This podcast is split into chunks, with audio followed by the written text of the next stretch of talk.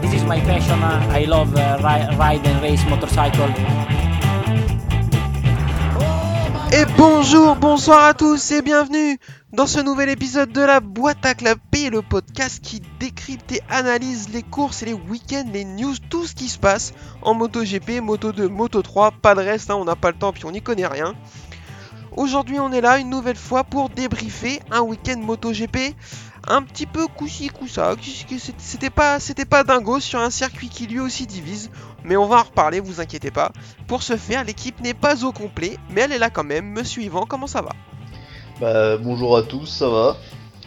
Ça va bien, euh, ouais c'est vrai que le, moi le circuit, euh, la première partie, euh, j'ai envie de vomir des fois au bout d'un moment, à force. on va en reparler effectivement, c'est un circuit qui divise un peu et je crois qu'en plus on va pas être d'accord, donc ça ce sera parfait. Euh, je te propose qu'on commence par quelques news euh, qui concernent le MotoGP et des annonces officielles qui ont été faites, notamment concernant le team Gresini qui sera l'année prochaine plus partenaire avec Aprilia, mais avec Ducati. Et il sera donc composé de deux Ducati avec des pilotes qui sont Enea Bastianini, actuellement pilote euh, à Vintia Ducati, et le pilote Moto 2 Fabio Di Gianantonio qui va donc faire le grand saut et passer en MotoGP. Je te pose la question, qu'est-ce que t'inspire ce, ce line-up Et pour toi, est-ce que DJ Antonio, c'est un mec qui a le niveau MotoGP? Euh, Pour moi, oui. Euh, il mériterait peut-être une saison en Moto 2 en plus pour confirmer. Mais euh, bon, après c'est des histoires de contrat avec Gresini, il est déjà chez eux, donc j'ai peur que ce soit un peu compliqué. Il faudra peut-être pas attendre des miracles tout de suite, quoi. Voilà. Ok, euh, moi, je suis assez de cet avis. Effectivement, euh, je le trouve un peu juste, DJ Antonio. Il a montré des choses quand même hein, cette année. Euh, il me semble qu'il en gagne une, ou il fait un podium, un truc comme ça. Ouais, voilà. il gagne à Jerez. Voilà.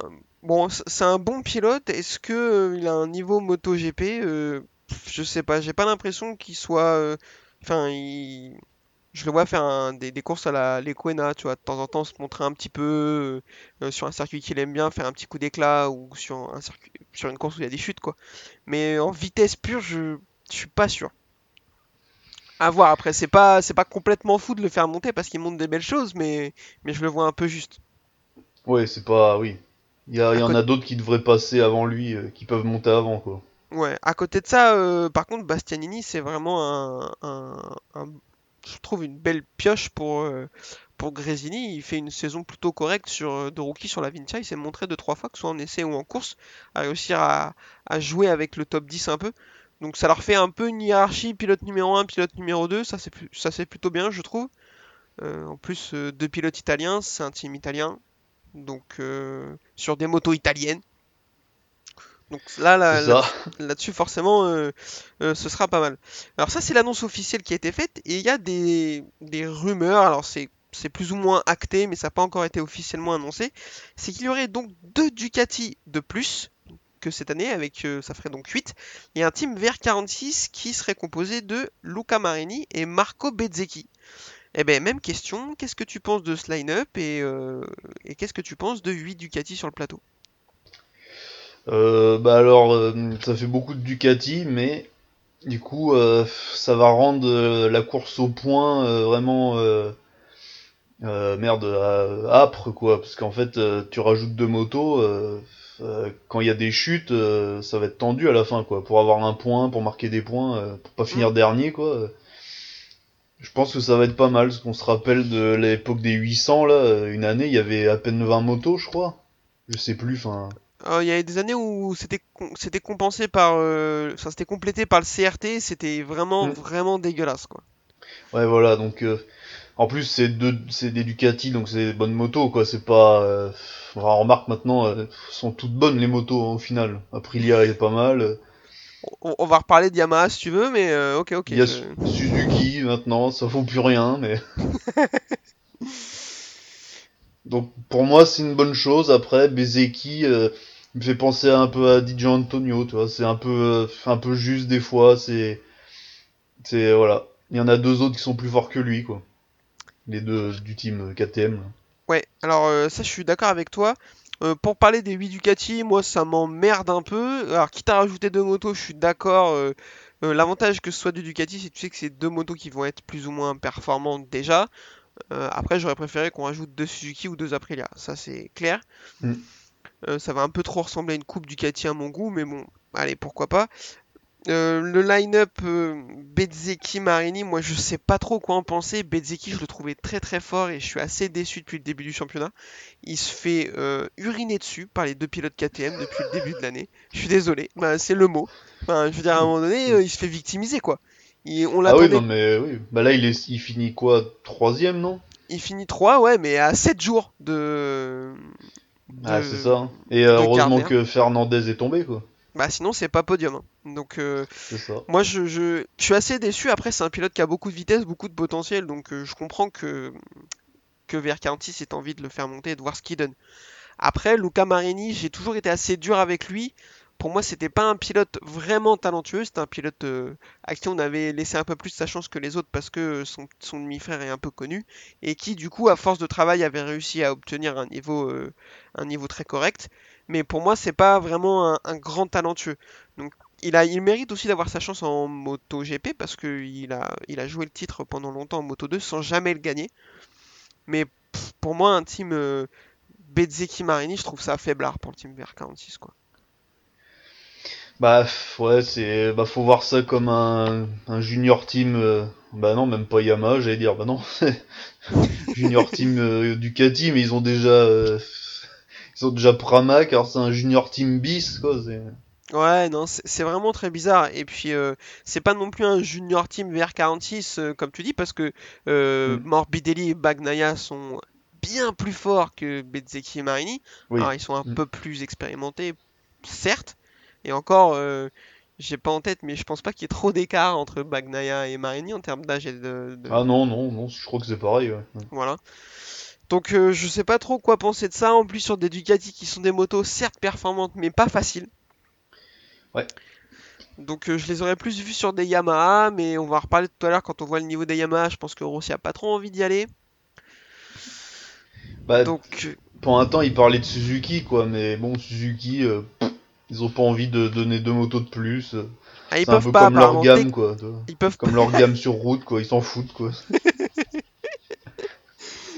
ça les intéresse pas. Ouais, deux motos de plus. Mais si vous voulez, on a deux Vestrom qui traînent, euh, voire un Gladius, ça peut peut-être le faire. On va vous donner des moteurs de GSXR de 2005 sur la GS 1000 là, euh, voilà. Ouais, ça sera bien. On vous le vend neuf, ouais ouais, un moteur qui a 15 ans, oui oui. Et alors, oui, il est où le problème? Non mais euh, éc- écoute, on va voir. euh, De toute façon, comme tu le dis, deux motos de plus, c'est pas, c'est forcément pas mauvais. C'est euh, des pilotes en plus, euh, potentiellement du spectacle en plus. 24 motos, c'est pas dingo, je trouve. Ça fait pas trop non plus. Euh, Aprilia, on en a pas parlé, mais avec le départ de Gresini sur Ducati, Aprilia va se retrouver sur un team usine vraisemblablement. Ce qui est, j'arrive pas à savoir, je me fais pas d'idée de, de, de, gros, de, de ce que représente la différence entre avoir le soutien de Gresini et passer en team euh, usine. Sans doute euh, financier déjà. Mais euh, Bah ouais, ils se, euh, ils se mettent vraiment dedans euh, complètement là, parce que là ils étaient bah ils fournissaient les motos à un team quoi en fait quoi. Donc Ouais. là ils prennent, le- je sais pas si c'est mieux après. J'espère qu'ils vont investir beaucoup parce que bon c'était c'est le team le plus pauvre quoi entre guillemets quoi avec Avincia quoi. Ouais, ouais, c'est sûr. À, euh, je pense que les performances récentes de l'Aprilia et d'Alex Espargaro euh, vont les aider à attirer des sponsors. Mm. Euh, en plus, on sait que ils ont, à mon avis, en, en s- en- en- ils sont en train de négocier avec Andrea Dovizioso pour l'année prochaine. Quasi, ça, c'est quasi sûr. Ils lui font pas faire des tests comme ça pour le plaisir. S'ils arrivent avec une moto officielle, un beau sponsor et un line-up Espargaro Dovizioso, ce sera vraiment très beau, je trouve. Ah bah de toute façon faut qu'il y ait Dovi pour euh, lancer le projet de ouais, de team euh, officiel quoi pur quoi. Ouais, Et je- comme ça, ça ferait euh, parce que là, euh, Espargaro, on l'a taillé euh, et on le taillera encore, hein, c'est pas la question, mais il, il fait quand même une belle saison. Ouais. Et euh, du coup, euh, bon, par contre, c'est pour ça, faut trouver un deuxième pilote parce que Savadori, euh, bah, on, on l'aime bien, il est gentil peut-être, rien contre lui, mais il a, il a vraiment pas le niveau, quoi. On est bien d'accord. Euh, écoute, on n'est pas trop mal pour les news, hormis ce qu'on a oublié, je pense qu'on a tout fait. Donc je te propose qu'on enchaîne euh, tout de suite avec euh, les courses du jour. C'est parti pour la Moto 3. Alors, la course Moto 3, mais avant, je te propose qu'on parle du circuit parce que depuis la création de ce magnifique podcast, le MotoGP ne s'était pas arrêté sur ce circuit à cause de la pandémie de l'année dernière. Donc, je te- je t'écoute. Qu'est-ce que tu penses de ce circuit du Sachsenring situé en Allemagne? Euh, c'est un circuit, euh, alors niveau dénivelé, euh, c'est bien. Enfin, c'est pas un circuit plat, quoi. Donc ça, c'est intéressant. Euh, en fait, pour moi, il est coupé en deux, quoi. T'as la partie 1, la partie, première partie, on va dire, qui est vraiment lente, avec des virages, enfin, c'est interminable, quoi. C'est très long. Et la dernière partie qui est vraiment bien, quoi. Avec du spectacle, justement, avec ce freinage dans la descente qui est vraiment sympa. Et même le dernier virage où il y a eu souvent dans le, dans le passé des retournements de, de situations pas mal, euh, voilà. Et quand je jouais à MotoGP 2002, bon, je date, hein, et ben celui-là, ouais, j'aimais pas la pr- première partie, quoi. C'était vraiment, euh, t'avançais pas, quoi. C'était des, t'as l'impression qu'il y avait des virages, euh, la moto était toujours couchée, quoi. Alors c'est impressionnant à voir, hein, enfin c'est, mais je sais pas. Je trouve qu'il est trop coupé en deux. Il y a trop de différences, c'est pas assez euh, homogène, quoi. D'accord. Euh, bah écoute, euh, moi je l'aime bien ce circuit. Euh, comme tu le dis, justement, il y a plusieurs. Ce que, tu lui reproches, moi je l'aime bien le fait qu'il soit, qu'il soit coupé en deux avec une partie, une première partie très lente, très technique, très physique aussi pour les pilotes, et une deuxième partie, honnêtement, l'enchaînement euh, euh, d'espèces de pif-paf qui mène vers ce qu'ils appellent le waterfall, donc la grande descente et les deux derniers virages à gauche, c'est vraiment très très cool, je trouve avec qu'ils arrivent à faire des dépassements euh, en sortant un peu sur le vibreur à l'extérieur pour plonger à l'intérieur sur le virage à gauche en bas. C'est intéressant aussi. Euh, tu parlais de retournement de situation dans le dernier virage. Effectivement, il y en a eu pas mal. J'ai le souvenir d'une grosse bagarre Rossi-Giberno en 2004 ou 2005, quelque chose comme ça. Sur Giberno, ça a duré deux ans, hein. trois ans, donc. euh. Ouais, donc, effectivement, sur euh, le laps de temps, je peux pas trop me tromper. donc euh, moi, c'est un circuit que, j'aime bien sans le trouver incroyable. C'est un circuit anti-horaire, c'est assez rare pour le, pour le noter. Alors c'est de moins en moins rare. hein. À l'époque, il était tout seul. Avec Valence, ils étaient que deux. Euh, maintenant, il y a aussi. Ah non, je dis n'importe quoi. Il y a Phillip Island aussi qui est en anti-horaire, qui est là depuis un longtemps. Maintenant, il y a Austin qui est euh, en Mm. anti-horaire. euh, et Aragon. Euh, vous noterez que c'est des circuits où Marquez euh, tue les gens à chaque fois. Ouais, il a, ouais, ouais, ça lui réussit bien, quoi. ouais. Donc euh, c'est clair.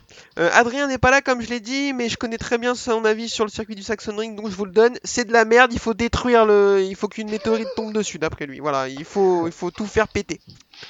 Ah ouais, lui, euh, ouais. Nous, on est plus ou moins mitigé. Ouais, lui, c'est euh, d'accord. Bon. Ouais, mais lui, il a jamais pas, réussi. En fait, il a jamais réussi à finir un tour chrono sur euh, MotoGP euh, 19 euh, sur ce circuit, donc euh, du coup, il le déteste. Ah, mais c'est vrai qu'il c'est pas le... pour avoir conduit dans MotoGP 2002 euh, avec un clavier et une souris, c'était pas le plus simple en tout Ouais, cas. bon, en même temps, tu, tu te fais du mal avec un clavier et une souris. Ah, mais en 2002, euh, il y avait pas de. S'il y avait des manettes, remarque. ouais, mais- On n'est pas si Ouais. vieux, enfin. Euh, course Moto 3, donc c'est parti. Paul de Philippe Salach. Alors j'ai rien suivi de vendredi et samedi. J'allume la télé, je vois Salach en pôle. Alors déjà, je vois le 12 en pôle. Je fais qui c'est? Qui, se- enfin, qui, qui ce gars On le connaît pas Philippe, Philippe. Pff, bah, félicitations à lui. Pedro Acosta 13ème. Et là, mes- mes- mesdames et messieurs, je vous demande de vous asseoir. Lorenzo Felon 6ème, deuxième ligne pour le français, alors qu'il n'avait jamais fait mieux que 178ème en qualification depuis le début de la saison. Donc magnifique, honnêtement, euh, j'étais très content de le voir là, ça a annoncé euh, une belle course qui n'a pas été jusqu'au bout, on va le dire, mais qui a été quand même plutôt pas mal pour lui, on va en reparler. Euh, départ, bon bah écoute, euh, de toute façon c'est compliqué de détailler vraiment ce qui s'est passé, c'était le bordel comme d'habitude, gros groupe de 15. On s'est dit bah de toute façon ils vont faire comme d'habitude, ils vont le tirer au sort, euh, le vainqueur, hein, parce que parce que c'est comme ça que ça se passe. Mais la direction de course s'est dit non mais nous on a, on a envie d'être des stars un peu, on a envie qu'on parle de nous parce qu'en ce moment on parle pas trop de nous donc on a envie de raconter des choses. Ils se sont mis à envoyer de la pénalité dans tous les sens, on n'a rien compris. Mazia il prend une pénalité pour avoir jeté Yuki Kuni par terre, honnêtement je crois qu'il touche même pas. Derrière il Ouais. prend un long lap. Et ça continue à envoyer des pénalités, euh, ça va, enfin on va en parler après, mais ça mord du verre, ça va déclasser, enfin c'est n'importe quoi. Et derrière, euh, après sa pénalité, Mazia il remonte petit à petit et il va chuter. Je sais que c'était ton favori pour le titre euh, et ça fait plusieurs fois que je te pose la question, mais ça commence vraiment à sentir le roussi pour Mazia là. Ah oui, non, mais c'est. En plus, ouais, il a, c'est pas comme si euh, Acosta euh, connaissait une période de moins bien, quoi. Donc, euh, Ah non, euh, ça va être euh, compliqué, quoi. Mais il a, ouais, il a vraiment pas de chance, quoi. C'est quand ça veut pas. euh. alors c'est pas la direction de course qui le fait tomber, hein, on est bien Oui, d'accord, mais par contre c'est la direction de course qui lui met un long lap très litigieux, et derrière il est obligé de pousser un peu plus que ce qu'il n'aurait fait normalement. Et là, euh, forcément, derrière, euh, c'est la chute. Donc, euh, c'est assez dommage, moi, je trouve. Euh, Enfin, bon, passons. Chute de Gabriel Rodrigo, qui est étonné Personne. Le Cobra. Il fait un high side, alors c'est ce qu'on discutait sur les réseaux sociaux. Enfin, le mec réussit à faire des high side avec des motos qui n'ont pas, qui font 4 chevaux environ. Comment il fait À un moment donné. Faut pas, il a, il faut pas qu'il passe en moto 2, du coup. C'est pas possible. Non, ça va être Alors, dangereux, monsieur. D'après Thomas Morcellino, à qui on a posé la question sur les réseaux sociaux, il y a un anti-patinage qui est assez simple, mais il y a un anti-patinage sur les motos 3. Donc frérot, comment tu fais? Enfin, à un moment donné, euh, je, je- sais pas, je comprends pas. Ah, c'est le Cobra, il est trop rapide sur l'accélérateur. Là, tac, ça, ça attaque comme l'éclair, là, bam, voilà. Et derrière, Lorenzo Felon reste dans le bon groupe, lui dans le top 10.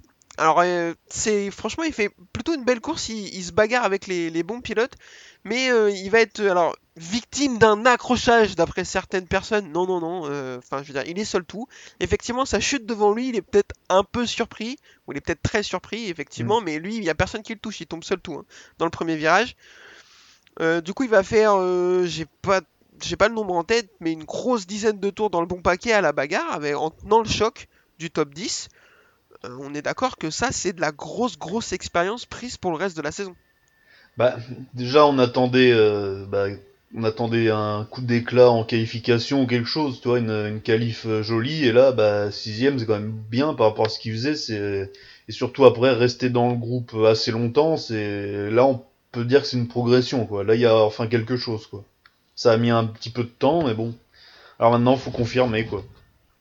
Ouais, je suis complètement d'accord avec toi. Je pense que c'est un week-end qui va être euh, beaucoup plus bénéfique que ne l'ont pu être ces anciens week-ends où euh, on ne le voyait pas. Après, euh, bon, il fallait qu'il réussisse quelque chose comme ça pour euh, déjà donner de la confiance à son team, Mm. pour le, le garder pour l'année prochaine. Alors effectivement, je suis un peu dur.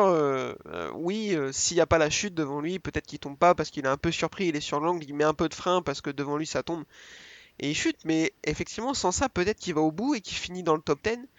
Donc euh, là, c'était de la grosse expérience pour lui. Je suis... On espère Mm. qu'il va pouvoir euh, concrétiser ça la semaine prochaine euh, sur un des plus beaux circuits du monde. Mais on en reparlera. J'ai nommé Assen. Et il La connaissait pas le circuit, je crois, d'Allemagne, enfin, il a pas roulé dessus, quoi. Ah, je crois pas qu'il le connaissait parce que Ouais, je, pense pas que le CEV, euh, le CEV pour eux, le Nord, c'est Le Mans.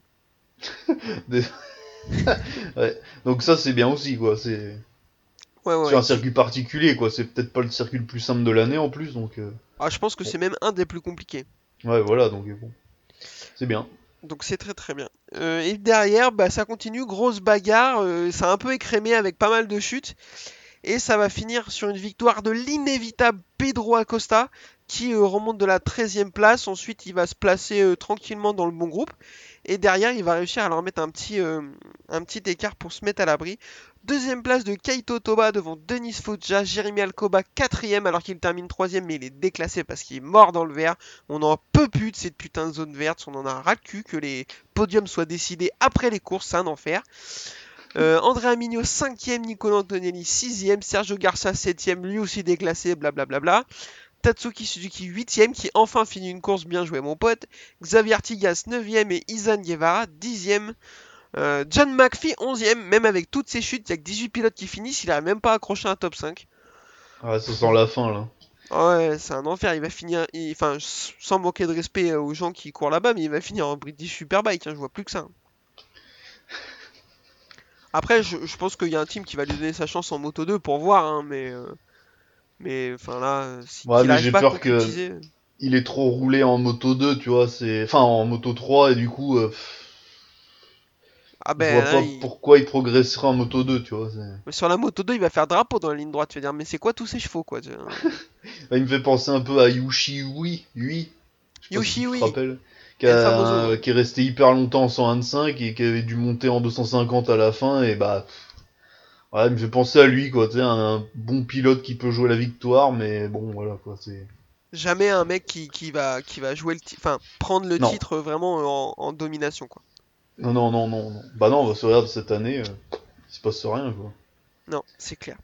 Euh, un petit point sur le classement, mais euh, bon, rien de fou. Un Pedro Acosta, premier avec 145 points. Sergio Garcia, deuxième avec 56 points. Et Jaume Mazia, toujours troisième avec quand même 72 points de retard. Nicolas Antonelli, quatrième. Et Romano Fenati, cinquième. Euh, je crois qu'on est pas mal pour, pour la Moto 3. Je te propose qu'on enchaîne avec le clou du spectacle. Non, la Moto 2. C'est Oh, parti. Quelle horreur. Alors, la course Moto 2, ah, désolé, on vous a un peu spoilé, mais cette course, elle a un peu ressemblé à toutes les autres. C'était euh, c'était l'ennui. Mais on peut pas trop la tacler parce que la course Moto GP était pas dingo non plus, on va pas se mentir. Paul de Raoul Fernandez qui, très clairement, est un animal. Sur un tour, euh, c'est sa saison rookie, mais il rigole pas du tout. J'ai pas le nombre en tête, mais il a quand même réussi pas mal de pôles euh, sur l'année. Euh, de mémoire, c'est Sam Lowe qui est 2 et Rémi Garnier qui part 3. Départ, et là, les deux pilotes à mettent les voiles, c'est exactement le mot. Je crois qu'ils doivent coller euh, 3 ou 4 secondes en 5 tours, à peine. C'est vraiment. Enfin, là, ils sont sur une autre planète, ils font un autre sport. Euh, Rémi Garnier prend assez vite l'ascendant sur Raoul Fernandez, qui, pour la première fois de l'année, va craquer, va faire une erreur et perdre l'arrière dans le 1, 2, 3e virage du circuit et laisser Rémi Garnier avec 7 jours d'avance sur les autres. Et derrière, alors je serais méchant de dire qu'il va pas se passer grand chose, mais pas loin. Euh, la course va être comme d'habitude le petit train, les uns derrière les autres, ça se bat un peu à distance. Ça jusqu'au dernier tour où ils ont tous décidé de tomber. Dans le dernier tour, on va avoir une chute euh, euh, de Ayogura, de Xavier Vieré et de Joe Roberts. Je sais pas ce qui leur arrive. Ça va faire une victoire de Rémi Garner devant Aaron Canet et Marco Bezzecchi, DJ Antonio 4, Sam Lowe 5, Marcel Schrotter 6, Jorge Navarro 7, Albert Arenas qui fait une belle course, qui termine 8ème, Marcos Ramirez 9 et Cameron Mobir 10. Est-ce que tu as quelque chose à dire sur cette course? Euh, Un petit mot sur Rémi Garner par exemple qui monte très sérieusement en puissance. Ouais, là, euh, ouais, ouais, Gardner, euh, bah, il passe en MotoGP l'année prochaine, donc euh, je pense qu'il veut le titre avant de grimper, et c'est une progression constante. Là, il est sur trois victoires consécutives, je crois. Tout à fait. Et là, il, son coéquipier est tombé en le suivant, alors là, il marque des gros points au niveau du mental aussi, quoi. Son emprise sur l'autre, euh, voilà. Ouais, on Donc, avait euh, un peu peur pour lui quand on a vu le niveau affiché par Raoul Fernandez. On s'est dit, ah, le pauvre Garner euh, sur sa première, sur la saison, il va pouvoir jouer le titre, il va se faire, euh, il va se faire un peu victimiser par son coéquipier. Et ben en fait, euh, pas du tout mentalement, il tient bien le choc, même en termes de vitesse. euh, Enfin là, euh, Fernandez tombe parce qu'il pousse trop à essayer de le suivre. Il était vraiment au-dessus du lot. Il termine avec presque 7 secondes d'avance sur, euh, sur Aaron, 6 secondes 2 d'avance sur Aaron Canet, euh, mais euh, je pense parce qu'il a coupé assez tôt dans la course, il aurait pu terminer avec bien plus que ça. Il était vraiment au-dessus du lot. Euh, Mm. Moi j'ai une un petite, je voudrais dire un petit mot sur Ayogura qui fait vraiment une belle course encore, qui est sixième assez longtemps, qui passe cinquième, qui est pas loin de se battre pour la quatrième. Il aurait pas pu aller la chercher, mais qui était pas très loin de Di Antonio qui va tomber dans le dernier tour. C'est assez dommage. Franchement, il fait vraiment une belle saison. Donc il faut le, le mentionner. On l'a taclé quand euh, l'année dernière, donc là il faut le dire. Par contre, je suis assez déçu. euh, je sais pas ce que tu en penses de la saison rookie de Tony Arbolino qui a fait une belle course, je crois, Mm, euh, à Jerez ou à Catalunya, je sais plus, et on le voit pas trop. Alors que honnêtement, je l'attendais très bien sur cette saison. Ah, il me fait penser à, comme à, à Vietti aussi, on le voit pas du Ouais. tout.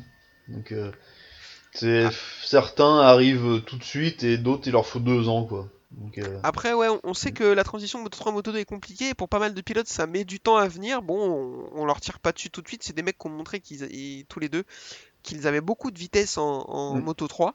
Donc on leur laisse un peu de temps pour, euh, pour venir et on espère que l'année prochaine, ou même sur la fin de la deuxième partie de la saison, ils seront mieux. Mais quand on voit ce qu'arrive à faire, euh, euh, bon, Fernandez, c'est un autre débat, mais Ayogura, par exemple, je suis, je suis assez étonné.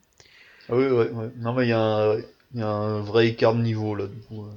Très clairement. Et un petit dernier mot sur Sam Lowe, euh, moi j'aurais plus ou moins le même constat que, sur McPhee. C'est pas parce qu'ils sont tous les deux anglo-saxons, mais euh, bah là c'est pareil quoi. Alors tu gagnes pas la course parce que Garner est au-dessus, pourquoi pas, mais tu dois faire mieux que cinquième quoi. Là tu là t'es là pour jouer le titre, il faut que tu accroches le podium quoi. Ah non, mais il a laissé, euh, il a laissé passer le train l'année dernière, euh, c'est mort maintenant. Il y aura toujours quelqu'un de. Au pire, l'année prochaine, si euh, Gardner monte et Fernandez reste, euh, je vois mal Fernandez euh, pas gagner euh, contre Los, quoi. Non, mais imagine même. Mm. Alors, Garnier Fernandez montent tous les deux. C'est ce qui est dans les tuyaux. C'est pas encore Ouais. signé, mais c'est ce qui est dans les tuyaux. Bezzeki monte, c'est pas officiel, mais, mais ça devrait être comme ça. Di Antonio monte, c'est officiel. Donc les 4, 4 des 5 premiers championnats Moto 2 vont monter sauf lui. Là, tu te dis, il a peut-être une chance. Et là, je suis sûr que, comme tu le dis, il y a toujours un mec plus fort qui va arriver. Aaron Canet qui est en train de monter sérieusement en, en température. Euh, Albert Arenas, pourquoi pas? On a parlé de Arbolino, on a parlé de Ayogura, on sait pas, tu vois, c'est des mecs qui peuvent venir. Euh, ouais, ou, ou Pedro Acosta aussi, tout. Pedro, Aco- Pedro Acosta qui va peut-être Mm. monter. Euh, je pense à Cameron Bobir et Joe, euh, Joe Roberts Mm. aussi, qui font Ouais. des saisons très correctes, qui sont là. Donc Bobir et Rocky Joe Roberts, c'est là depuis l'année dernière de mémoire. Mm. Donc euh, à voir en Moto 3, voilà. Donc on a parlé de Pedro Acosta qui va monter. Imagine, t'as un Denis Foggia qui monte, un Jaume Mazia, un Andrea Migno. Et moi, euh, ça me fait un peu peur pour euh, Sam et euh, ça sent la carrière euh, brocouille. Heureusement, il était champion en super sport. Il y a, Ouais. il y a que lui qui s'en rappelle, quoi. Et alors non, y a... tu peux pas dire nous parce que je m'en rappelais pas. Ah bah voilà. Donc moi. Putain, merde.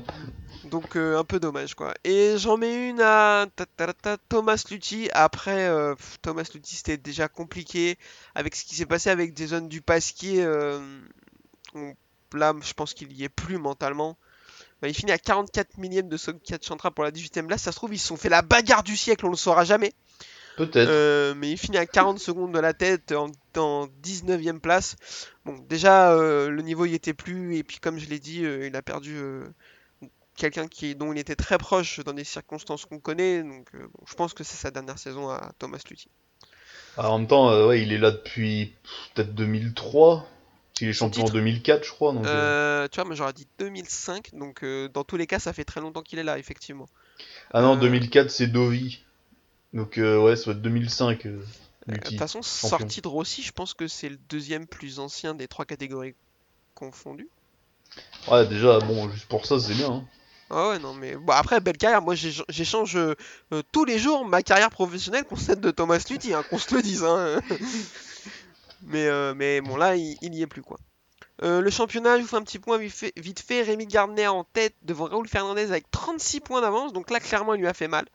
Marco Bezzecchi, troisième avec 47 points. Donc là, s'il se réveille pas rapidement, euh, ça sent pas très bon.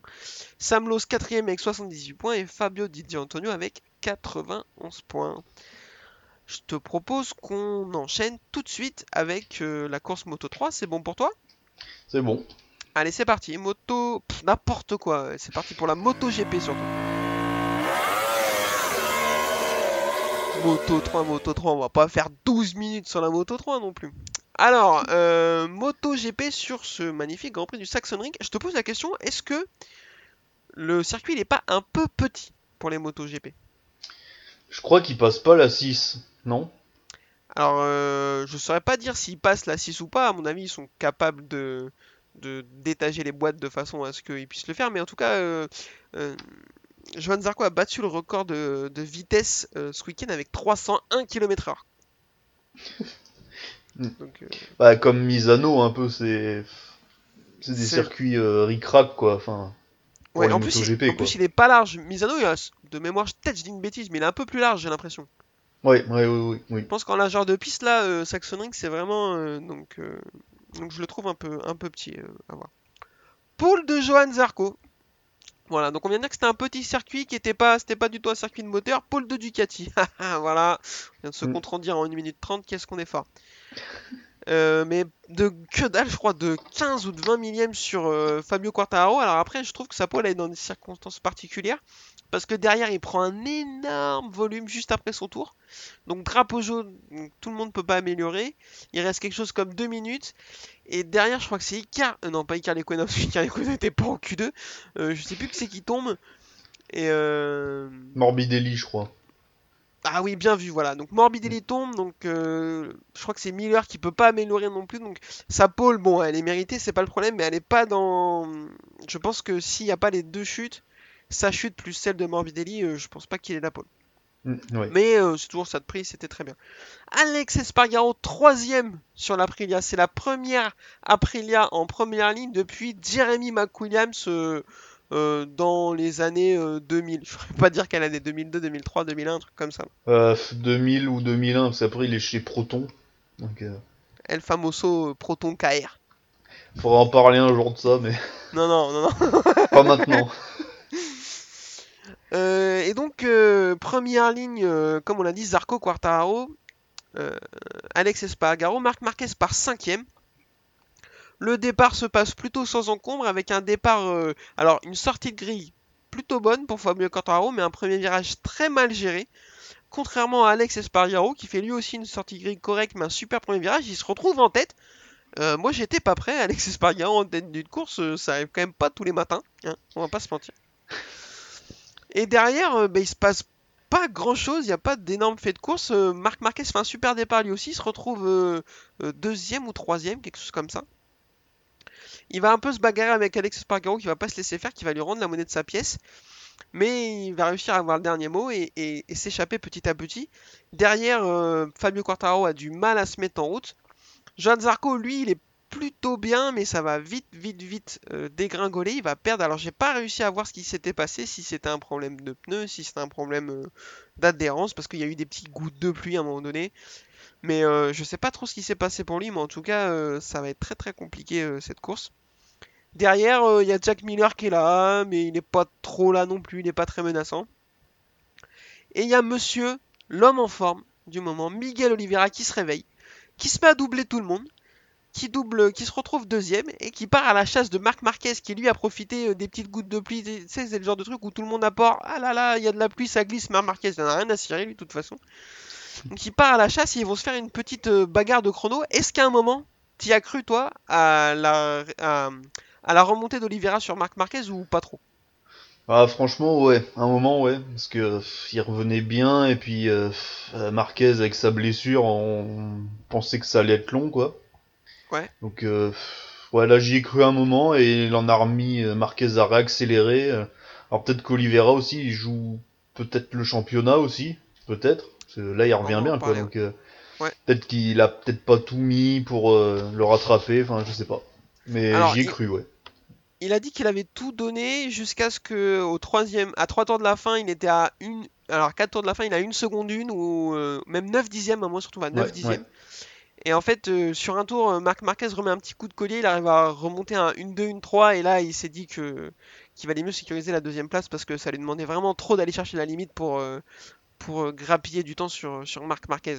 Et donc vous l'aurez compris, on va partir sur une victoire de l'Espagnol, le numéro 93, euh, le octuple champion du monde, devant Miguel Oliveira et Fabio Quartaro qui termine troisième, Brad Binder qui fait une super remontée qui termine 4, Francesco Bagnaia 5, Jack Miller 6, Alex Espargaro 7, Johan Zarco qui, j'allais dire sauve les meubles, mais même pas, je trouve. 8ème, c'est assez décevant.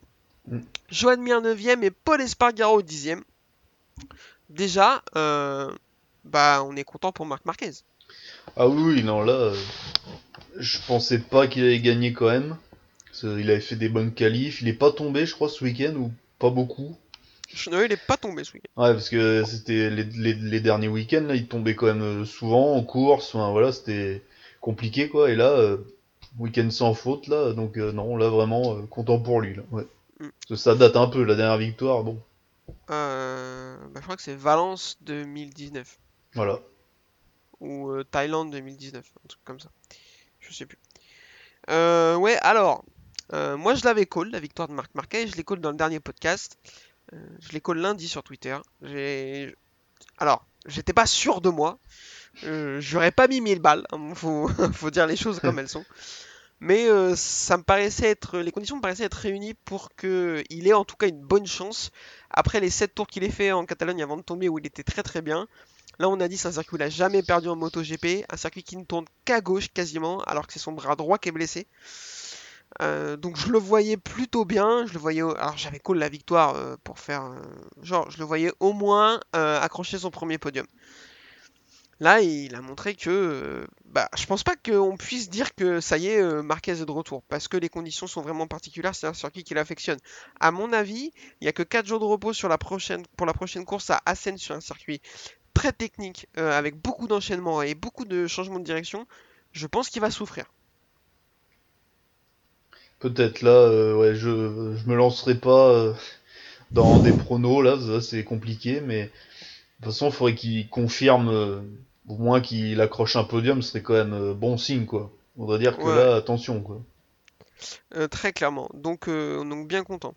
Je te propose qu'on parle de Miguel Oliveira parce qu'on en a parlé le- Mm. la dernière fois avec Adrien, tu étais absent, qui en six, en 3 courses vient de prendre 65 points sur 75 possibles. Donc euh, une victoire et deux deuxièmes places. Je rappelle, il termine deuxième au Mugello, victoire en Catalogne et deuxième aujourd'hui. Il est au championnat. Je vais te dire ça tout de suite. Euh, septième avec 57 points de retard sur Fabio Quartararo. Est-ce que euh, il commence, il va falloir commencer à surveiller le portugais? Euh, pour moi, oui. Là, euh, parce que le début de saison qu'il a fait, euh, c'était vraiment dégueulasse, quoi, on peut le dire. Ah, bah là, c'est, tu as le, tu as le bon mot, c'était dégueulasse. Parce que tu, il part sur la victoire l'année dernière au Portugal chez lui où il a frappé tout le monde. Enfin, de- des- Mm. voilà quoi, il a écrasé la concurrence. Et là, ben, on attendait quand même un truc joli et la KTM a pas beaucoup évolué visiblement. Coup, très dur. Et là, ils ont fait une évolution châssis, j'ai bien compris. Et là, ça va mieux quoi. Donc, ce Binder aussi euh, a remonté. Sauf pour euh, les deux autres de chez Tech 3. Là, ça va pas tou- toujours pas. euh, Et ils ont pas le châssis encore, apparemment. Euh, ouais, mais je pense qu'il y a peut-être aussi pas de talent. Il y a un truc. Il y a un autre truc qu'ils ont pas, il y a pas que le châssis qui manque, quoi. Ouais, parce que non, là, à mon avis. euh, Si, Petrucci, il a fait un dos d'honneur à, à je sais pas qui en qualif, là, c'était pas mal. C'est son highlight du week-end. Voilà, c'est ça. C'est Man- triste. Magnifique, ça fait un peu chier pour lui quand même. Mais euh, ouais, je suis d'accord avec toi, Miguel Oliveira. Attention au championnat, peut-être qu'il part d'un peu loin, malheureusement. Encore que 57 points avec euh, les perfs qu'il vient d'enchaîner, euh, faut quand même s'en méfier. Mm. Euh, là, ce qu'il vient de, de faire là, sur trois courses, c'est impressionnant. Comme tu le dis, clairement, on est sur une évolution moto parce que Brad Binder aussi est beaucoup mieux qu'au début de saison, alors qu'il Ouais. était décevant. Je l'avais un peu taillé. Donc euh, c'est très, très, enfin c'est super et ça montre encore que KTM met les moyens pour que ça fonctionne. Donc, euh, donc moi je suis assez content. En plus, euh, Oliveira c'est un intelligent, c'est un mec qui a l'air plutôt sympa. Donc on est il est dentiste, hein, donc. Ouais, ça moi en général ils me font un peu peur, mais bon pourquoi pas.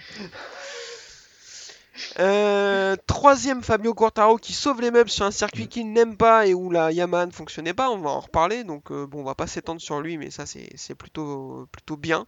Il a pas eu de problème de combinaison, donc ça va. bon. Ouais. Alors, t'étais pas là effectivement le week-end dernier. euh, Donne-nous ton avis. Est-ce qu'il aurait dû prendre un drapeau noir? Est-ce que. Dis-moi, qu'est-ce que t'as pensé de ça? Ah, je pense peut-être, allez, 6 mois de prison ferme, je pense. Ouais. Minimum. Ah, c'est pas de sa faute, enfin, c'était lui le premier pénalisé, parce que je pense qu'il. Tu roules avec la combinaison ouverte, déjà, tu perds des dixièmes dans la tête, hein, je pense, hein, ça, ça fait peur, hein, si tu tombes là. euh.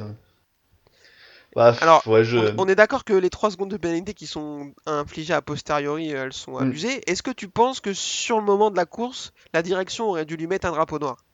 Bah, pour la sécurité, surtout avec ce qui s'est passé avec euh, du pasquier, tout ça, enfin, c'est. Je pense qu'ils auraient dû mettre un drapeau noir direct, quoi, enfin, c'est.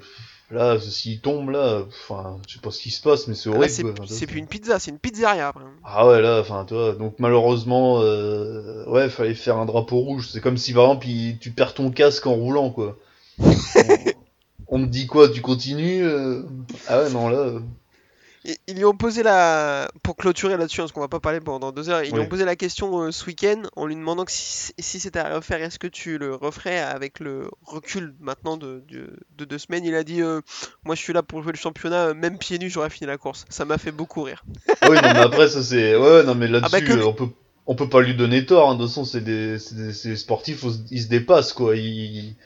Voilà, la moto marche moins bien, bah, tu compenses euh, dans les virages, enfin, voilà, donc non. Ah, mais je suis d'accord. Lui, Mm. que lui finisse la course, euh, euh, c'est très très bien. euh, Enfin, c'est très très bien, non, mais. Mais c'est normal. Par contre, il aurait dû prendre le drapeau noir. Bref, On a déjà beaucoup trop parlé, on va pas s'étendre sur le sujet. Alex Espargaro, 7ème. Est-ce que c'est une belle perf ça ou est-ce qu'on aurait quand même pu s'attendre à mieux compte tenu de la qualification et du bon début de course? Bah, après, euh, ceux qui sont devant lui, euh, bon, c'est pas des peintres, hein, c'est pas. Ouais, mais est-ce que tu. Moi je pense qu'il aurait légitimement pu euh, essayer d'accrocher la 4 ou la 5ème place devant Bagnaia, Miller. Enfin, être mieux Mm. que ça avec Bagnaia, Miller et Binder. Alors il finit pas loin, hein. Ouais, Il ouais. finit à. Il finit à 2 dixièmes de Miller, qui finit à 4 dixièmes de Bagnaia, qui finit à 6 de Binder. Donc il est dans le bon groupe, hein, c'est pas le truc. Bah, Pour moi, faudrait quand même qu'il accroche un podium, quoi. Parce que sinon, euh, c'est une belle progression. Tu fais plus. Je crois qu'il a fait. de- C'est la première ligne qu'il fait, ouais, c'est la seule qu'il fait. Ah oui. Mais s'il continue sur cette dynamique, euh, faudrait qu'il fasse au moins un podium. Ça, ça serait dommage de. Bah, de passer à côté, quoi. Donc, euh, On est d'accord, mais euh, vu le chemin que ça prend, je- il a une bonne chance d'y arriver, je trouve. Bah, sur, Logiquement, ouais, là, il y a tout pour. après, l'année prochaine, s'il y a Dovi, on va voir que. On va voir où en est la moto vraiment, quoi. Effectivement. Euh, Johan Zarco termine donc 8ème après avoir pris la pole. Alors, pour moi, euh, je- enfin, je te pose la question, est-ce qu'il sauve les meubles ou est-ce que c'est un peu juste quand même? Bah, c'est un peu juste là, ouais, parce que pff, il part premier, hein, donc bon, là, on attend toujours plus de, du poleman, quoi. Mm. Euh, pff, c'est un peu son défaut, des fois, il part, euh, il, il redescend petit à petit, tu vois, dans la hiérarchie, tu vois, il, il a un peu de mal, peut-être, le circuit aussi, euh, était peut-être pas favorable, quoi, c'est peut-être pas son circuit préféré, je sais pas. Je sais Donc, pas non euh, plus. je- je- À voir, quoi, à voir. Euh, moi, je pense effectivement que là, il s'est un peu raté. Quand tu joues le titre face à un mec comme Fabio Quartaro, tu peux pas te permettre. Enfin, Mm. Il faut que tu sauves, tu prennes des points au maximum. Euh, derrière, on enchaîne avec un circuit qui est très, très- qui est pas non plus euh, favorable à Ducati. Alors depuis le début de l'année, l'année, on Oui. a nous a montré que ça n'avait plus trop de valeur. Je suis désolé, euh, enfin là, la, la circuit- la Ducati a un énorme moteur. Quand tu arrives sur un circuit qui a pas de ligne droite, euh, forcément, t'as pas l'avantage, ton avantage principal. Donc effectivement, il n'est pas hostile le circuit, mais il n'est pas avantageux pour la moto. Mais par contre, après la trêve de 6 semaines, on va enchaîner sur deux courses en Autriche. Oui. Fabio Quartararo, c'est très très bien. Donc pour lui, l'objectif, c'est de prendre un maximum de points d'avance parce qu'il sait que en Autriche, ça va être très très compliqué euh, de repartir des deux grands prix avec plus de points euh, pris sur les deux que, que Johan Zarco. Donc là, l'objectif de, de Zarco, pour moi, ça aurait été de, limiter la casse sur ces deux grands prix pour ensuite euh, tout donner pour repartir avec l'objectif de repartir avec 50 ou 45 points du double Grand Prix autrichien. Là, en terminant 8ème, c'est un peu juste. Il aurait plutôt fallu accrocher un top 5 et pour moi, son, sa course était réussie. Quoi. Là, Ouais. euh, Mm. dans l'optique du championnat, pour moi, c'est un faux pas. Je sais pas ce qu'il avait au niveau des pneus.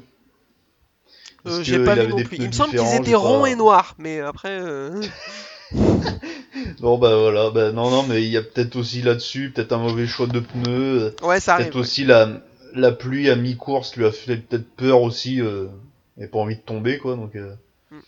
Je sais pas. Ah, ouais. Ouais, ouais, c'est possible. Euh, Johan Mir termine 9ème. Euh, J'aurais toujours le même commentaire à faire depuis que t'es là en MotoGP, mon pote. Euh, viens le samedi. Le samedi, en fait, c'est pas juste pour le kiff, quoi. Genre, essaie de te qualifier un jour sur les deux premières lignes, tu vas voir, ça va te changer la vie, quoi. Parce qu'il se retrouve loin et il remonte petit à petit. Alors après, effectivement, il fait pas une fin de course comme il a l'habitude de le faire. Mais moi, je comprends pas. Enfin, alors, euh, je pense que lui aussi, il le voit où est le défaut et il doit essayer de, de le corriger. Mais Oui. putain, euh, enfin, c'est c'est là clairement que le, le bas blesse, quoi, pour lui. Je pense aussi que la Suzuki a pas évolué bien quoi, enfin ça a pas... Ils sont peut-être reposés sur leur laurier quoi. Ouais, euh, c'est que- possible. Les moins... on- Je sais pas les temps qu'il a fait, euh, bah non les dernières ils ont pas couru ici mais... Est-ce que ces temps en course sont comme les dernières ou moins bons euh, À pas. voir, ouais, ouais. Et le problème, c'est que c'est compliqué de comparer à Alex Rins parce que l'avantage de Joan Mir, c'est que lui, au moins, il finit les courses. Bah il a fini là non? Ah oui, il a fini là, il a fini 11ème. Mais ce que je veux dire que sur le début de la saison, on peut pas dire Ah oui. oui, euh, Mir un peu moins bien et tout parce que l'autre il finit pas les courses donc Oui voilà ouais. il n'y a pas de point de comparaison. Euh, Paul Espargaro termine 10ème. Euh, alors attends, je voudrais juste regarder où est-ce qu'il en est au championnat. Euh, Paul Espargaro est donc 12ème au championnat avec 96 points de retard. Lui qui disait vouloir jouer le titre en début de saison, est-ce que tu penses qu'il est dans de bonnes dispositions? Bah, je vois juste que son frère est devant lui avec une Aprilia, quoi, je pense, donc... euh, C'est triste, quoi. Et Marc Marquez est également devant lui avec euh, deux courses de moins. Non, mais faut... Bon, après, moi, j'y croyais pas, hein, pour le titre, pour lui. hein. Alors, moi je croyais pas au titre. Parce qu'à Oui. un moment donné, euh, enfin quand même, canalise-toi. Par contre, euh, moi je suis étonné qu'il soit si, ce soit si compliqué pour lui. Alors euh, effectivement, il faut qu'il découvre la moto et tout. La Honda est vraisemblablement euh, pas facile, mais euh, je pensais qu'il serait mieux que ça. C'est un talentueux, c'est un mec qui a un style de pilotage qui a l'air de coller au, à ce qui est nécessaire pour faire aller la Honda très vite. Je pensais pas qu'il serait aussi à l'agonie. Ouais. En tout cas, il a gagné un truc dans l'année, c'est le casque le plus moche, quoi. voilà. Ah, attends, c'est pas fini. Si Rossi Oui. nous, refait un, nous refait un casque à Misano avec des cachets dessus, la dernière fois il a fait du Viagra, là il va nous mettre du Space Food de Doliprane, ça va être magnifique aussi l'histoire. Ouais, c'est vrai, c'est vrai. Là, ouais, ouais. Oh, putain. Putain. Euh, Alex Rins 11ème, euh, Jorge Martin 12ème qui fait une course euh, correcte, bon c'est sa saison rookie, hein, on va pas euh, non plus, voilà. Takaaki Nakagami 13ème, clairement on l'attendait mieux, mais euh, bon, euh, la Honda apparemment c'est vraiment un, un putain de tréteau. Et en parlant de tréteau, je te propose qu'on parle euh, des trois autres Yamaha. Valentino Rossi termine 14ème, Franco Morbidelli termine 18ème et Maverick Vignales termine 19ème et dernier finissant. Oh, putain. Euh, là, je sais pas. Alors, est, ca- est l'arbre qui cache la forêt de Yamaha, ça c'est Mm. sûr. C'est un désastre pour Yamaha. C'est la saison, elle est horrible. Euh, il- Fabio Quartararo, c'est le Marc Marquez de chez Honda. Je veux dire que tous les deux, ils sont Ah, vraiment très forts.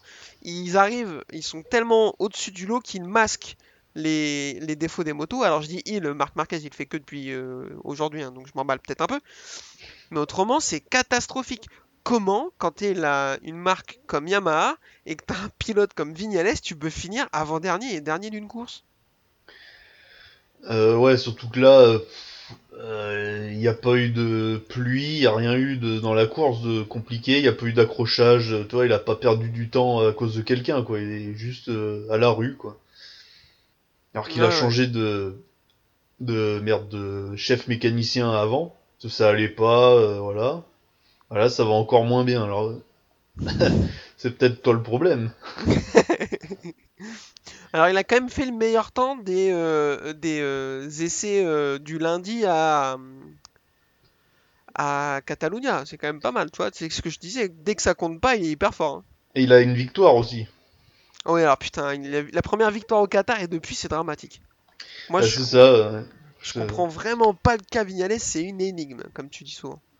Bah la moto lui convient peut-être pas aussi, il y a peut-être, euh, je sais pas, l'environnement est peut-être pas super, hein. chez Yamaha on sait pas, euh, euh, je sais pas. Ah ben, vu les performances du moment, je pense qu'ils doivent pas se faire des gueuletons avec le sourire tous les soirs, à mon avis. hein. Et surtout qu'il a un contrat jusqu'à l'année prochaine, donc en fait ils, bah, ils vont se le coltiner aussi quoi, donc euh, Ouais.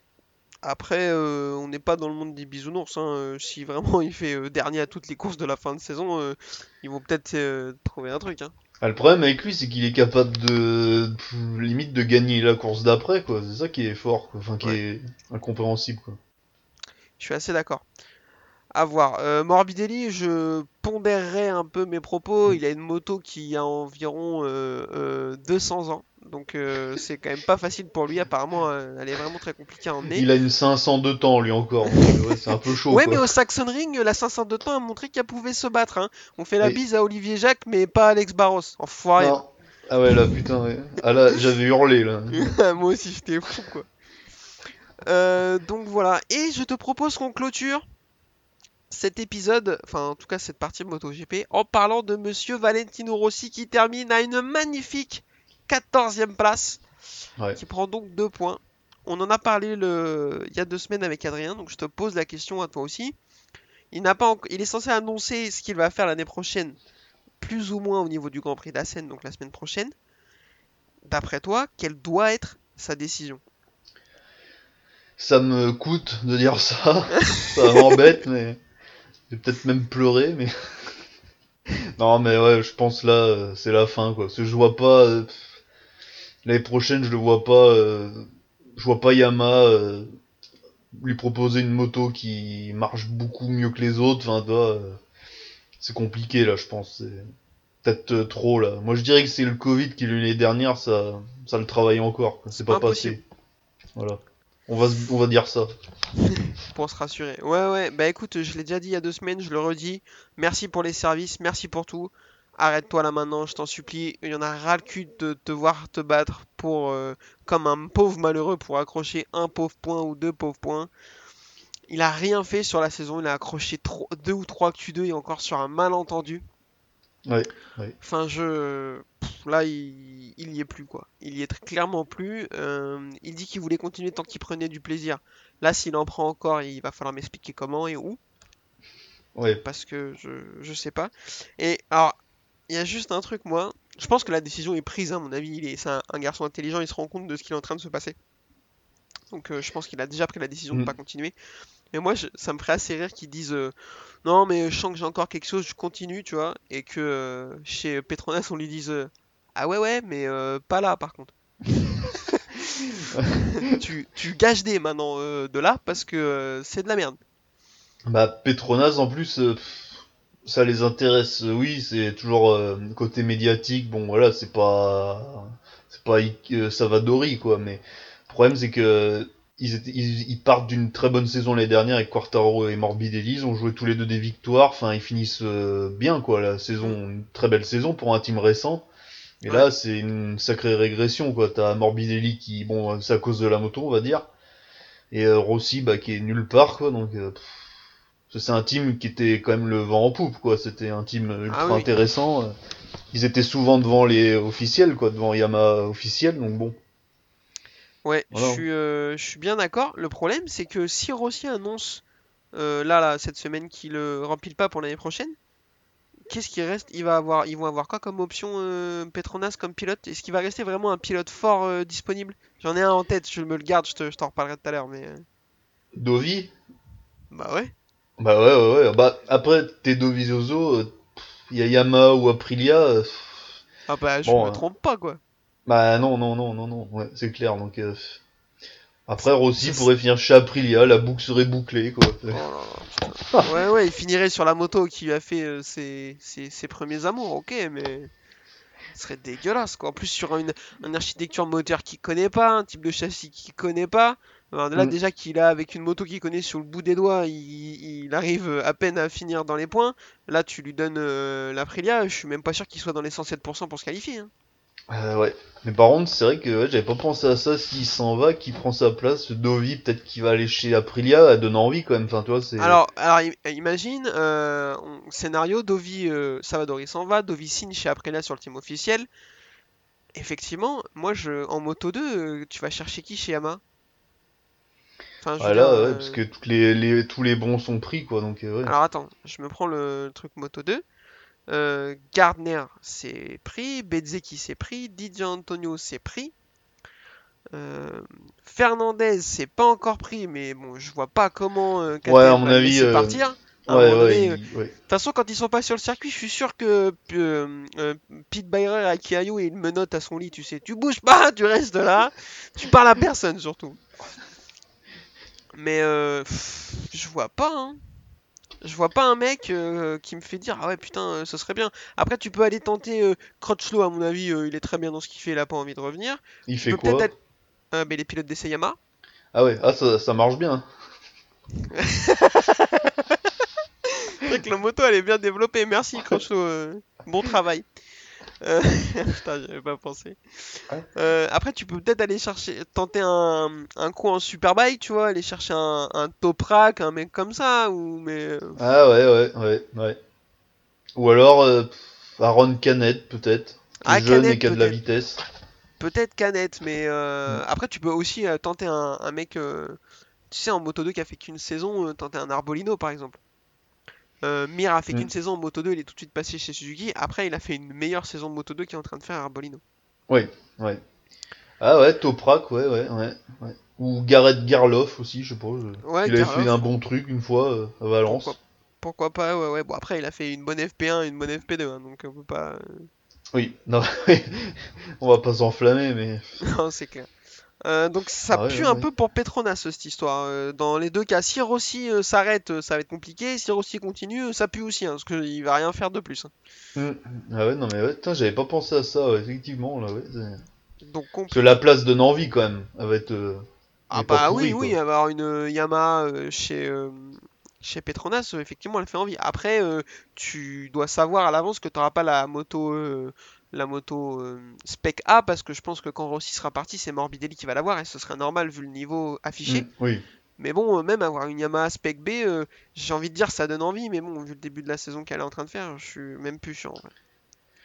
Après, c'est toujours une place en MotoGP, donc il y aura toujours un Et puis en intérêt, plus, quoi. C'est pas. Yamaha, c'est comme Honda, si tu veux. Enfin, c'est pas des teams comme Aprilia, sans, sans vouloir tirer sur Aprilia, où la moto va mal, mais c'est pas un team avec de l'expérience, c'est pas un team avec de l'argent, donc pour développer la moto, c'est compliqué et tout.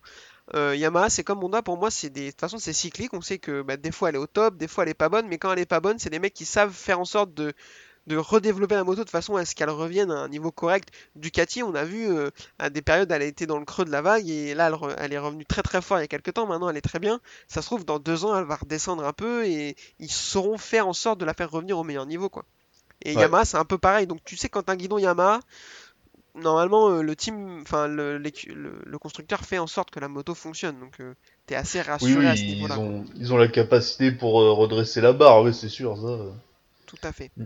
Euh, un petit point championnat, Fabio Quartararo a donc conforté son avance au championnat devant Zarco pour euh, 22 points. Donc quasiment une course d'avance. C'est pour ça qu'il va falloir vraiment limiter la casse au maximum à Assen pour aller à, arriver à- en Autriche euh, le couteau entre les dents pour Zarco et Miller qui n'est qu'à 31 points. Donc euh, c'est encore loin d'être fini. Donc euh, si tous les deux ils arrivent à finir pas trop loin de Quartararo, voire même devant Assen, pour ensuite aller lui prendre euh, 10 ou 15 points à chaque course en Autriche, c'est vraiment parfait pour eux.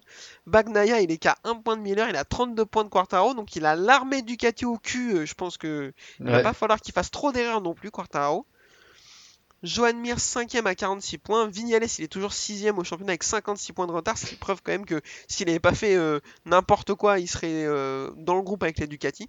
Et euh, on a quelque chose, une déclaration sur ce qui, qu'est-ce qui allait pas là aujourd'hui, là, enfin, de sa Pour part Zarco à Vignales. Non, Vignales. Ah, pour Vignales Ah bah alors écoute, je te propose, je vais chercher en direct là. Je l'ai pas vu.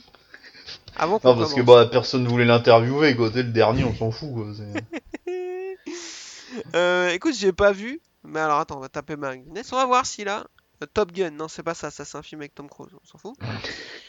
Euh, ta, ta, ta, ta. Écoute, je vois rien. Comme sa course. Non, non, je vois rien de particulier. Euh, vi- ah, alors écoute, j'en ai une là. De motorsport motorsport.com. Vignales commence à percevoir un manque de respect chez Yamaha. bah tu m'étonnes. Euh, à l'issue du plus mauvais week-end de sa carrière MotoGP, Maverick Vignales s'agace de l'incapacité de Yamaha à proposer des solutions pour corriger son manque de grip à l'arrière. Sans déconner, et il a vraiment pas honte. hein. Mais surtout, que le problème maintenant, c'est que euh, Quartaro est passé devant, donc euh, ils vont l'écouter plus, quoi. Ils vont faire plus une moto pour Quartararo que une moto pour Vignales, quoi. toi. Enfin, c'est c'est comme ça, quoi. C'est chez Honda, la moto était faite pour euh, Marquez et pas pour Pedrosa dans le temps, donc euh, c'est comme ça. Hein, c'est tant pis pour lui, quoi. Il a loupé son, il a loupé son tour, hein, donc. euh. Ouais, il dit j'ai toujours le même problème, je glisse beaucoup à l'arrière, on y travaille, mais il n'y a pas de solution, je fais tout, mais ça fait six courses que le résultat est le même. Ah, le truc c'est que Quartaro lui il se plaint pas de ça, donc euh, enfin Oui. après enfin de là où je suis c'est facile et puis je pense j'espère qu'il y a des mecs dont lui qui ont l'idée de le faire. Mais regarde les données de Quartaro, regarde son style de pilotage et qu'est-ce que lui fait différemment de Vignales pour ne pas avoir ce problème. Enfin, je sais pas. Bah ouais, ouais, non mais oui, oui, je suis d'accord, là. Il y a un gros problème, là. Alors, tous les pilotes ont leur propre réglage, ce n'est pas possible d'utiliser les réglages de mon concurrent pendant deux ans.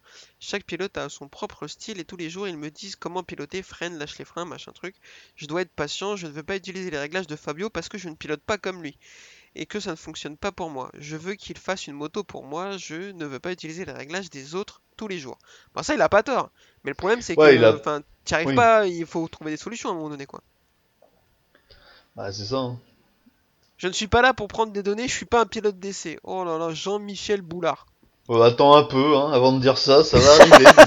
ça, va, ça va venir, ouais, t'emballes pas. si tu continues comme ça, ça va finir pareil. Hein. Putain, merde. Ça commence à passer pour un manque de respect. Je ne pense pas pouvoir gagner avec les réglages de quelqu'un d'autre. Je récolte des informations depuis le Portugal. Ben moi, j'en récolte des informations et c'est que t'es pas très bon. Oh, putain, ouais, c'est triste. Bon, Bah, il a pris est- l'ancien de l'ancien mécano de Rossi là, le un vieux là, Euh, euh, Ouais, oui, je sais plus comment il s'appelle. Silvano, ouais, je sais- euh, je sais pas quoi là. Euh, ouais, Silvano Garbuzella ou Ouais, plus- voilà, ouais. Donc bon, ça visiblement ça a pas changé grand chose sur trois courses, je crois, un truc comme ça. Ok, bon. Attention Ouais. à, à lui. hein. Ouais, mais en plus, il a toujours un problème, c'est jusqu'à il y a pas longtemps, là, il avait des problèmes euh, en début de course avec le, le tant que le réservoir était plein, il n'y arrivait pas, et après, c'était une vraie balle. euh, ils ont mis euh, une Oui. éternité à le régler. Maintenant qu'ils ont eu l'air d'avoir réglé ce problème, euh, ben, il y a autre chose, il a plus de grip à l'arrière et tout, il y a tout le temps un truc qui va pas, c'est. Bah, il y a des pilotes comme ça. Biaggi à une époque était comme ça aussi, il se plaignait tout le temps, il y a toujours un truc, c'était jamais de sa faute. Ouais. Voilà. Euh, comme on dit, euh, les gagnants trouvent des moyens, euh, les perdants trouvent des excuses. C'est ça. Euh, bah écoutez, je pense que c'est pas mal pour cet épisode. Pour terminer, euh, je vais te demander ton petit pronostic. Alors, eh, du coup, euh, pronostic il y a deux semaines, moi j'avais pronostiqué pour ce Grand Prix Marc Marquez. On refait de nouveau un bisou à Adrien qui lui avait pronostiqué Maverick Vignales. Voilà. La team Ah. Necreux, euh, c'est par ici. Et la drogue, c'est mal. Et du coup, je te demande ton pronostic. Pour toi, donne-moi un vainqueur MotoGP uniquement euh, à Assen. Ah, moi je vois bien Fabio, ouais. Que le circuit euh, à Yamaha quand même, dans le passé, alors euh, ouais, maintenant ça veut rien dire, mais ça a toujours plus ou moins bien marché. De- dernière victoire de Rossi. Enfin voilà, c'était c'est souvent un circuit qui leur convient, quoi. Donc euh, pas forcément un circuit de moteur, mais de châssis, donc bon. Pour moi, Quarta, ouais. Allez. Ok, euh, ben, je vais avoir exactement le même pronostic que toi. Je vais dire Quartararo. Pour euh, ce que tu viens de dire, c'est un circuit qui est très favorable à Yamaha, même si, comme je l'ai dit depuis le début de l'année, euh, c'est une, une théorie qui s'est pas vérifiée à chaque fois.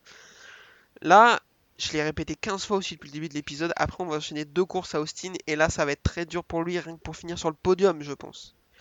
Donc, il sait très bien qu'il faut prendre des points. Il était très content d'avoir pris des points au Saxon Ring. Il sait qu'il va falloir prendre des points, il aime bien le circuit, la moto est à l'aise dessus, donc euh, il va tout donner, je pense, pour prendre la victoire. Attention à Joan Mir également. Euh, la Suzuki a la même architecture moteur que, que la Yamaha, donc c'est un circuit qui aussi va lui être favorable. Euh, J'aurais bien dit attention à Alex Rins, mais euh, en plus, même s'il finit la course, il a le poignet cassé encore, donc euh, Ouais, ouais, non mais oui. je pense pas que ça le fasse. Mais ouais, attention à Joan Mir.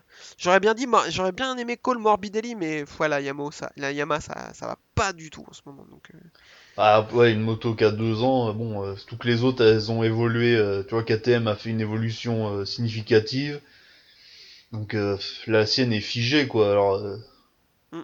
ouais, quoi. trop, trop compliqué pour, pour Mm. Morbidelli, malheureusement.